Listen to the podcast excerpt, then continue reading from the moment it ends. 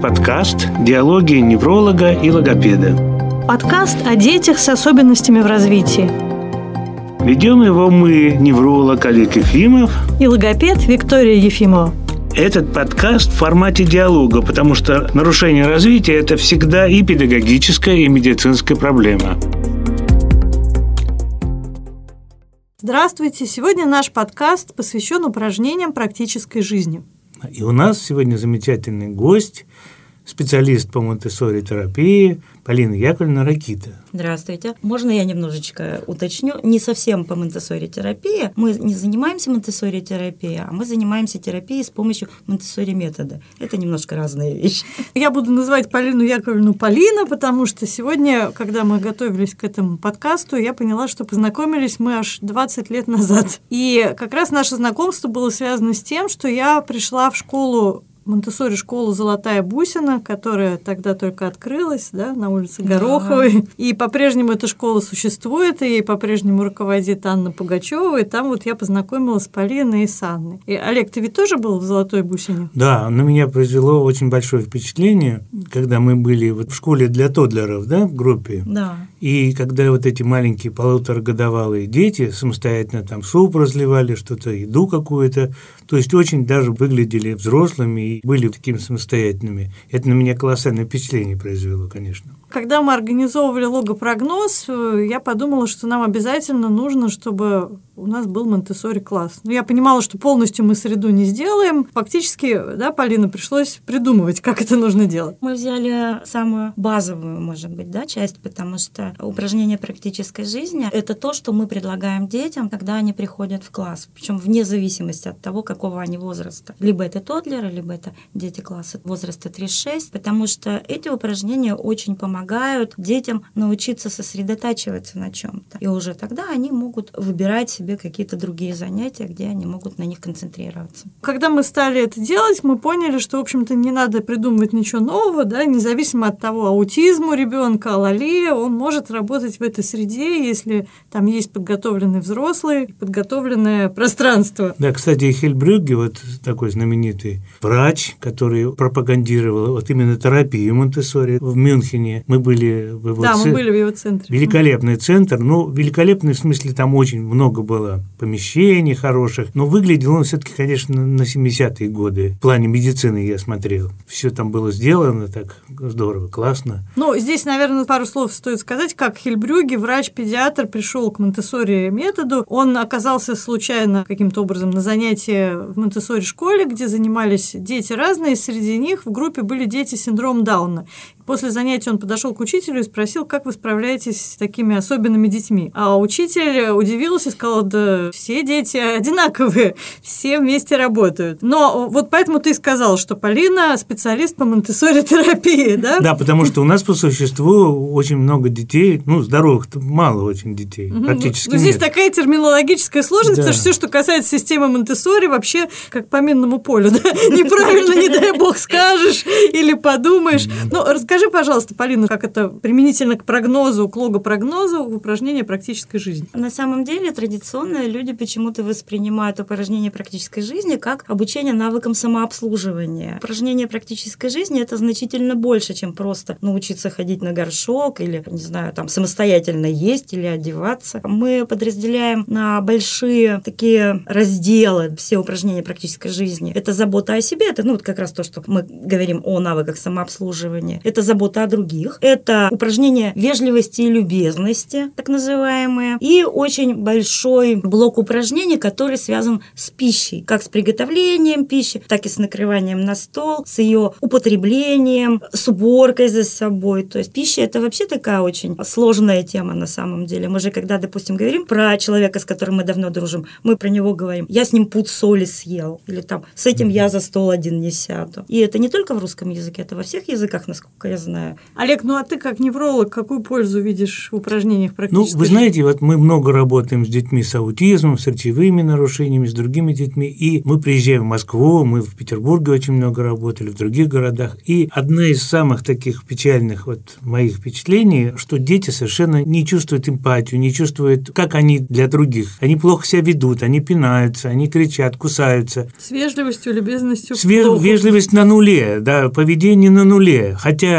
как вот мы были на семинаре там немецком, там говорили тоже, Монтессори, кстати, да, говорили, что прежде всего ребенка надо не лечить, а сначала его воспитать надо. То есть это должно параллельно идти. Полина, как по твоему ощущению упражнение практической жизни для ребенка с аутизмом значительно отличается от обычного ребенка? Есть, конечно, да, отличия, но э, в каком плане? Если сам вообще метод, да, это же метод научной педагогики, он построен на научных знаниях о законах развития детей. Есть такая вещь, которая называется сензитивные периоды, периоды повышенной чувствительности к чему-либо. И если мы говорим о детях здоровых, у которых нет никаких особенностей, то там все четко. В принципе, сензитивные периоды, они начинаются и заканчиваются плюс-минус у всех в одно и то же время. У детей с особенностями эти сензитивные периоды могут быть перепутаны. Мгм. То есть в этом отношении да. Здесь мне хочется сказать, был такой педолог Трушин, да он вообще-то врач был изначально, да, он говорил о том, что никакой нет разницы между здоровыми детьми, нормотипичными, и детьми с патологией какой-то тяжелой неврологической. Только разница в темпах развития вот этих навыков. Вот. И, кстати говоря, я с огромным уважением сейчас отношусь вообще к учению Монтессори, потому что его создавала Мария Монтессори. Она врач, причем врач не просто случайно как-то она попала в медицину, она упорно, настойчиво. Боролась за то, чтобы боролись. туда попасть. Да, это же была еще такая обстановка, когда женщинам не давали получить медицинское образование. Ей даже приходилось приходить в прозекторскую ночью, потому что считалось, что женщина не имеет права препарировать труп Вместе с мужчинами. Вместе с мужчинами, студентами. да. То есть она ночью приходила. Представляете, и девушка молодая приходила ночью в прозекторскую, чтобы углублять свои знания в медицине. Все ее учение – это очень продуманное, очень серьезное научное учение, да, и вот сенситивные периоды. Вещь, которую мы постоянно ощущаем. Дети, допустим, которых вовремя не научились говорить, потом уже после шести лет сложно говорить об обучении там качественной речи. Поэтому все это правильно. Сейчас говорят, вот, 21 век, у нас так все круто. На самом деле, в начале того века еще педологи, которые гораздо круче работали, гораздо интереснее, гораздо глубже понимали ребенка, Полина, а с какими трудностями ты столкнулась, начав работать у нас в прогнозе после того, как ты работала в «Золотой бусине»? О, это да. Во-первых, очень часто приходится придумывать какие-то материалы под конкретного ребенка, потому что мы же как делаем? Мы сначала за ребенком наблюдаем и видим, что у него сейчас какие-то определенные потребности. Ребенок может обучаться, ну, собственно, не только ребенок, взрослый тоже, только во взаимодействии со средой окружающей. И если мы ему предоставляем правильную, подготовленную среду, тогда он нормально может обучаться и удовлетворять свои потребности в обучении в этом. А если этого нет, он все равно будет искать. Ну, у меня есть любимый пример. Если вы видите, что ребенок начинает все вкладывать в дырочки, это может быть все что угодно. Это может быть монетки в копилку, это могут быть мозаика, это могут быть спички в замок, там ватные палочки в уши. На самом деле это все одно и то же. Ну, надо Ну, по подобрать сути. подходящий Ну, материал. надо, да, надо подобрать подходящий материал ребенку и сказать, о, ты хочешь вкладывать что-то в дырочки? На! И показать, как это делать. А не запрещать засовывать в уши ватные Ну, палочки. да. Бесполезно говорить ребенку не делай. Это примерно так же, как взрослому сказать, ну, раньше у меня опять же был любимый пример, сказать взрослому, сходи в магазин, купи не молоко. Сейчас так нельзя, появился продукт не молоко. Ну вот. Когда только появились эти занятия у нас в логопрогнозе, я как раз проводила все первичные консультации, то есть фактически я назначала родителям, какие занятия будут. И мне приходилось преодолевать огромное сопротивление, потому что все хотели к логопеду, ну ладно, там уж на массаж, там фаст-форвард, ну а монте они говорили, нам это не надо, переливать воду и подметать мы можем дома. Потом все-таки, когда они попадали к тебе на занятия, их впечатления об этом изменялись. Ну да, во-первых, дома у родителей далеко не всегда есть столько времени, сколько бы они могли уделить, да, как мы в классе. Ребенок хочет заниматься этим. Почему это происходит? Он, когда находится дома, он видит то, что взрослые занимаются домашними делами. Взрослый для него это модель поведения, это то, на что он равняется. И он тоже хочет стать значимой частью сообщества, чтобы его уважали, чтобы он мог этому сообществу пользу приносить. А ему говорят, ой, ты еще маленький, я сам. И э, получается, что он не может реализовать эту потребность. А мы как раз, когда он к нам в класс приходит, мы ему говорим, ты хочешь подметать? Пожалуйста, смотри, я тебе покажу, как мы это делаем.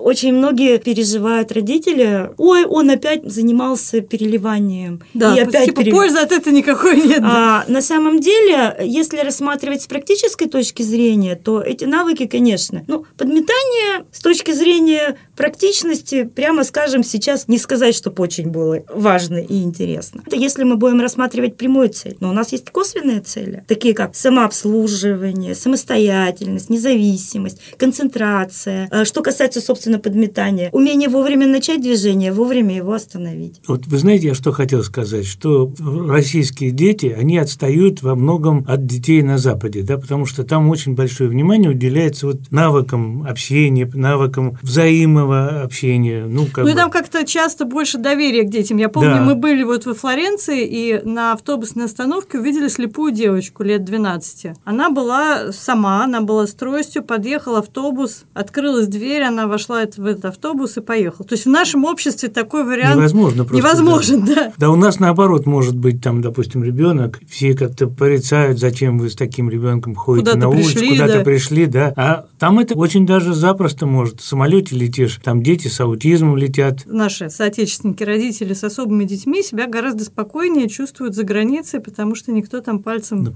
Да, и потому что там уделяется внимание вот этим вот методам монте очень хорошо. Слава богу, что у нас сейчас развивается метод монте так активно очень. В его нормальном варианте. В нормальном да. варианте, да. У нас же уже достаточно много лет существует филиал АМИ, это организация, которая самой Марией Монтессори, собственно, была создана, и она передала ей права все на передачу метода. И как раз передача аутентичного метода, это вот АМИ этим занимается. Ну, тут можно сравнить, что вот сколько всяких мифов и непонятных вещей вокруг метода Альфреда Томатиса, в этом смысле, ну, столько же непонятных вещей и мифов вокруг системы Монтессори, то есть кто-то считает, что это просто вкладыши, да, потому что что очень многие производители называют какие-то предметы материалами Монтессори. Вы знаете, меня очень внушает такое доверие, потому что подготовка специалистов Монтессори, она ну просто многоступенчатая, очень серьезная. Люди... И мне очень нравится, что Монтессори учителя очень здорово умеют наблюдать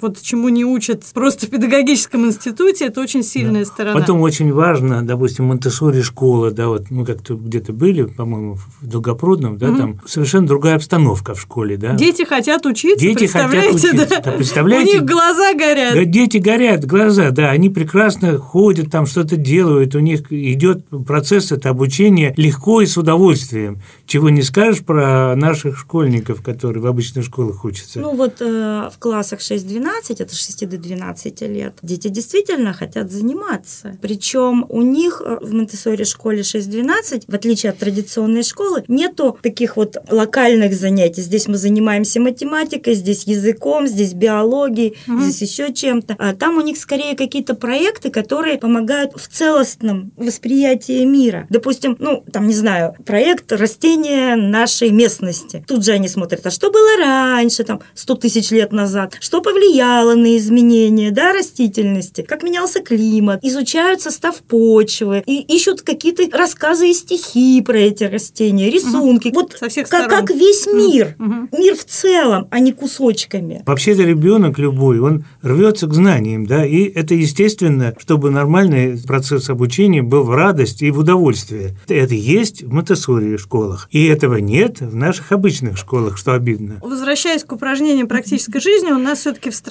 у всех родителей зацикленность на так называемом интеллектуальном развитии, и очень часто поэтому обесцениваются вот эти вот жизненные навыки, которые важны. И я хотела, чтобы ты, Полина, рассказала о том, ну вот на каком-то конкретном примере, как изменение среды дома может изменить возможности ребенка овладеть этими навыками. Ну вот что-то связанное там совсем простым, с едой, например. Ребенка не накормить. Он ну... убегает, а родители за ним бегают с ложкой и кормят. На самом деле, когда у нас приходит с проблемой «мой ребенок не ест», первое, что мы говорим, перестаньте его кормить. Да, Потому что логично. а, он будет голодный. Как мой папа мне рассказал, когда мы были еще маленькими, это было, я уж не знаю, сколько лет назад. Лучше забыть, сколько лет Да, ладно, я не скрываю, сколько мне лет. Вот. Когда к нему приходили друзья с такими проблемами, он говорил, сколько времени не ест? Мгм. То есть не ест сколько времени? А, Два не- часа, да.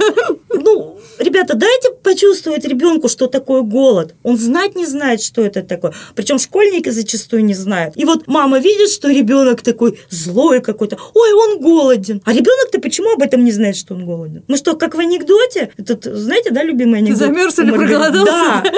Изя, домой. Я замерз или проголодался? Не то, что ты. Я замерз или проголодался. Ты голоден. Ну, это куда? Это же самостоятельность. Причем, а, если мы начинаем... Ну, вообще известно, да, что практически все навыки, они как двигаются? Сначала на уровне крупной моторики они возникают, потом переходят на уровень мелкой, а потом на уровень психики. И если мы не получили самостоятельности на уровне крупной моторики, о какой самостоятельности в психике говорить? Это очень, кстати, хорошая мысль, действительно. У нас были такие дети, которые приходят, им предлагаешь, выбирай, что ты хочешь делать. Они знают материалы. И ребенок ходит и смотрит, а, а что я хочу? Только ему начинаешь говорить, бери это, неси туда. Он все прекрасно делает. Он может. На физическом уровне он может. Но у него нет умения выбирать. А выбор – это основа воли. А потом, ну, хорошо, пока ребенок маленький. За него выбирают родители. Если ему решают. 25 лет. А за него все еще выбирает родитель. Мама, да. Он же не научится. И пока мы в пользу ребенка своего решаем, ну ладно, может быть, это неплохо. Но он станет взрослым. Он сам не умеет за себя решать. Кто-то будет за него решать. И я очень сильно сомневаюсь, что в его пользу. Кому это надо? Ну, так-то. А скажи, пожалуйста, вот упражнение практической жизни, вот класс, в котором работаешь ты, он рассчитан, в общем-то, на детей до 6 лет, да? Но по размерам, там, мебели, всего материала, Да, да? по мебели По скорее мебели. больше. Ну, понятно, что дети у нас с разными когнитивными способностями, и иногда и в 12 лет там можно поработать. А вообще в системе Мари Монтессори упражнения практической жизни, они до какого возраста? Именно как упражнение это до 6 лет действительно. Потому что все-таки считается, что до 6 лет дети учатся, да? Ну вот, приобретают навыки. А после шести они их уже используют просто в реальной жизни. У нас, например, в классе 6-12, вот в нашей школе, да, в Монтессори школе, дети ходят в магазин, чтобы принести фрукты на день. Мгм. Они сами убирают за собой, моют посуду, при необходимости могут что-нибудь починить. У нас тоже такие упражнения есть для подростков, потому что в какой-то момент в логопрогнозе мы поняли, что так мы здорово занимаемся с детьми там 4-5 лет, а приходят дети 12 лет, которые не в состоянии открыть пачку с печеньем, да, и родители считают, что ребенок действительно не в состоянии открыть эту пачку, но ему просто никогда и не предлагали. Не говоря уже о походах в магазин. Такой опыт у нас тоже был и успешный. Это на самом деле же э, получается, что у ребенка до 6 лет подготовленная среда – это класс. Мгм. А дети 6-12, они совершают, ну, так называемые выходы, то есть за пределы класса. У них просто увеличивается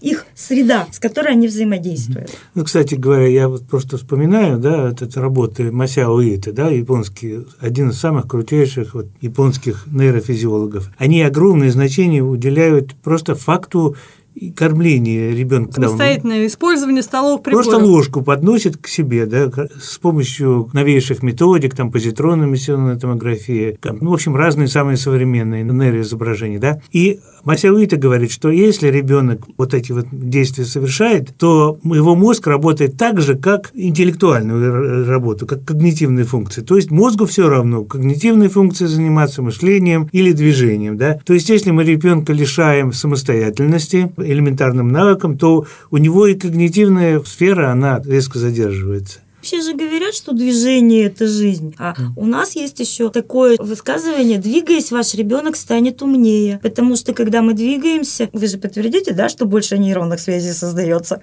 Ну и совершенно простая вещь, ты уже о ней сказала, что мозг развивается, когда мы взаимодействуем со средой. А попробуй взаимодействовать со средой, не совершая движений. Это невозможно. Тот же Трошин сказал, что даже если брать чисто сенсорную часть, ощущения, то для получения любого ощущения нужно движение. Чтобы ощутить вкус, необходимо движение языка. Когда мы смотрим, мы двигаем головой и глазами, да, когда мы слушаем, мы тоже поворачиваем голову. То есть движение присутствует везде. И как раз получается, что вот в этих упражнениях практической жизни присутствует и работа крупной моторики, и работа тонкой моторики, и психическая. Это очень глубокая mm-hmm. мысль. Вот у нас, кстати говоря, испокон веков, как это говорят, да, заложены какие-то вот ошибочные мифы, что надо побольше полежать, надо побольше съесть, да, то есть, видимо, это связано с нищетой какой-то нашей, с военным временем, когда еды не хватало, когда надо было побольше полежать. Экономить энергию. Экономить да. энергию, да. Детям говорят, иди поспи, полежи. Беременной женщине это категорически говорят, тебе ты беременная, тебе надо лежать. А ей двигаться надо обязательно, потому что если она не будет двигаться, у нее плод будет плохо развиваться. Полезно. То же самое с ребенком. Что бы ты посоветовала родителям особых детей? Ну, понятно, что это вот такая большая группа особые дети, это я так Нет, говорю но в общем. на самом деле это всех детей касается. Не только особых. Не только особых да и взрослым оно полезным будет. Просто предоставить ребенку возможность заниматься домашними делами. Мы, собственно, об этом уже начали говорить. Для этого очень важно, чтобы у ребенка были удобные инструменты. То есть, если он будет подметать, то не вашей здоровой швабры, а такая, которая ему по росту. Угу. Если он будет резать, то ну, возьмите ножик не смертельно острые. А мы лично используем ножи для масла фирмы Тремонтина. Они достаточно острые, чтобы угу. резать. Не очень твердые вещи. Там типа банана, огурца, вареной картошки. Но при этом недостаточно острые, чтобы порезаться. Если можно устроить с ребенком столярную мастерскую, если это вам позволяет место, да? Ой, это все любят, да. И мальчики, и девочки. Но причем. самое главное, на что надо обращать внимание, вот в первую очередь, это безопасность. Вот сначала безопасность, а это что означает? Что у вас не только правильные инструменты, но и вы показываете ребенку, как делать правильно. Вот он первый раз в жизни нож увидел, вы ему говорите, это нож, мы им режем. Давай я тебе покажу, как мы это делаем. И про речь очень многие знают, да, что мы с детьми разговариваем медленно, с паузами. Мы делаем точно так же. Мы разбиваем наши движения на маленькие кусочки, на отдельные блоки. И мы показываем тоже с паузами, чтобы ребенок успел все это увидеть. У нас вот мне очень нравится родителям опять-таки рассказывать в логопрогнозе из холод. Угу. Дети, когда пытаются в коридор попасть на занятия, сами. Они открывают дверь. И кто-то дергает ручку вверх-вниз, кто-то дверь толкает, а кто-то ручку вниз опускает и толкает дверь. И тот первым попадает на занятие, да? А то и раньше, на перемене еще. Но идея-то в том, что когда взрослые открывают дверь, они же не заботятся о том, чтобы ребенок посмотрел, как это делается. Угу. И кто из детей что увидел, он то и повторяет. А нам очень важно, чтобы ребенок смог повторить за нами успешно, потому что тогда у него возникает вот это вот понимание «я могу», это базовая вера в себя, и тогда он ну, на этом, в общем-то, самооценка строится. Я бы еще тут от себя добавила, что по моим наблюдениям, когда родители пытаются предоставить ребенку самостоятельность какую-то, здесь важно еще помнить, что ребенку нужно время. Время, да. Почему, да, я говорю, что у нас проще, потому что дети угу. к нам приходят именно этим заниматься. Ребенок может целый час мыть пол, и никто ему не будет говорить, что ой, все, хватит. Развел тут грязь. Ну, развел даже дело не в том, что развел грязь. У нас очень разное отношение к работе. В Монтессори методе принято занятия детей называть работой, угу. чтобы показать, что мы уважительно к этой деятельности угу. относимся. Все-таки название игра, оно в нашем языке, по крайней мере, ну, такое несколько пренебрежительное. А играется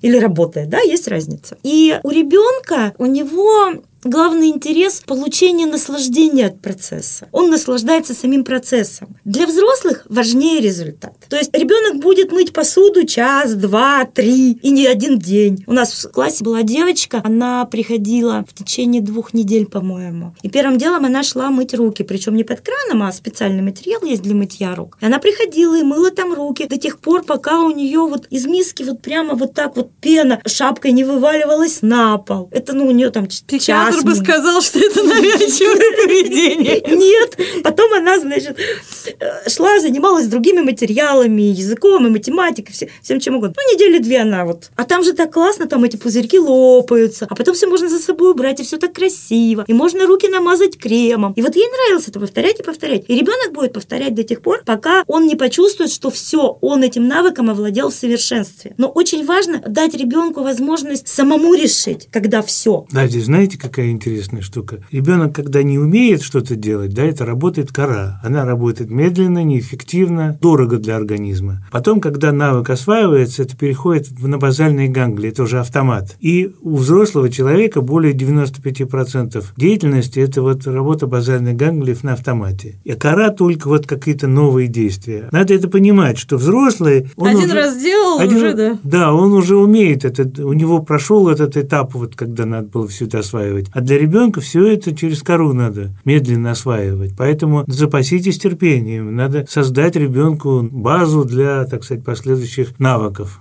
развития. Я надеюсь, что мы вас убедили в том, насколько важны упражнения практической жизни и насколько мы вот все вдохновлены системой Марии Монтессори и тем, как она работает с особыми детьми, с детьми с особенностями, с обычными детьми, с детьми с особенностями. Последнее, что я хотела сказать, я читала такую статью американскую о взрослых людях с аутизмом и с интеллектуальной недостаточностью. И люди со сниженным интеллектом с большей вероятностью находят хорошую работу в США, чем люди с аутизмом с высоким интеллектуальным уровнем, потому что реабилитационная работа так построена, что детям со сниженным интеллектом больше дают вот этих вот бытовых навыков. И оказывается, что осваивая бытовые навыки, они лучше осваивают и вот эти правила вежливости, они лучше адаптируются в новом месте, они лучше схватывают вот какие-то особенности жизнеустройства. А взрослый человек с аутизмом может потерять работу просто потому, что, например, ему никто не объяснил, что мыться под душем нужно с мылом,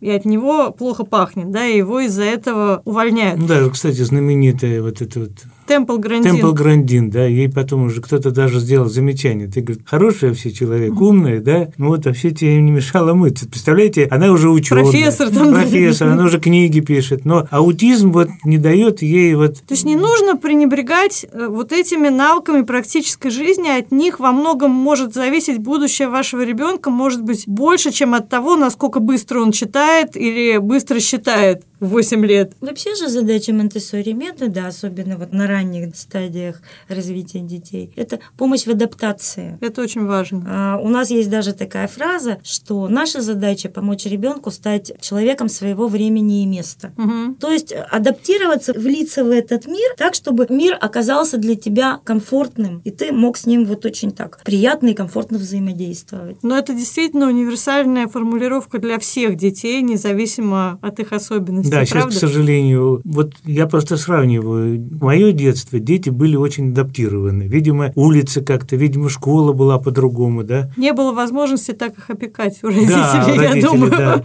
Просто-напросто. Сейчас масса детей, которые совершенно не умеют вести себя, не владеют навыками элементарными. Ну, простите, к нам приходят дети, которые попу вытирать не умеют в 10-12 лет. Самое удивительное, что родители не видят в этом ничего странного. Ложкой в 8 лет есть не могут. Друзья, задумайтесь об этом и подумайте о том, что все это можно развивать, все это очень просто. И у нас есть замечательный специалист Полина Яковлевна Ракита, который всегда может вас проконсультировать, как это сделать. Да? да? У нас есть даже специальные занятия для родителей. Да, только единственное, что на этих занятиях, как правило, мы успеваем разобрать один вопрос, потому что действительно то, что мы сейчас говорили, это очень так чуть-чуть, угу. просто буквально намек на то, что да, мы делаем да. и как делаем. Потому что на самом деле это очень серьезно и глубоко. Ну что ж, на этом мы с вами прощаемся.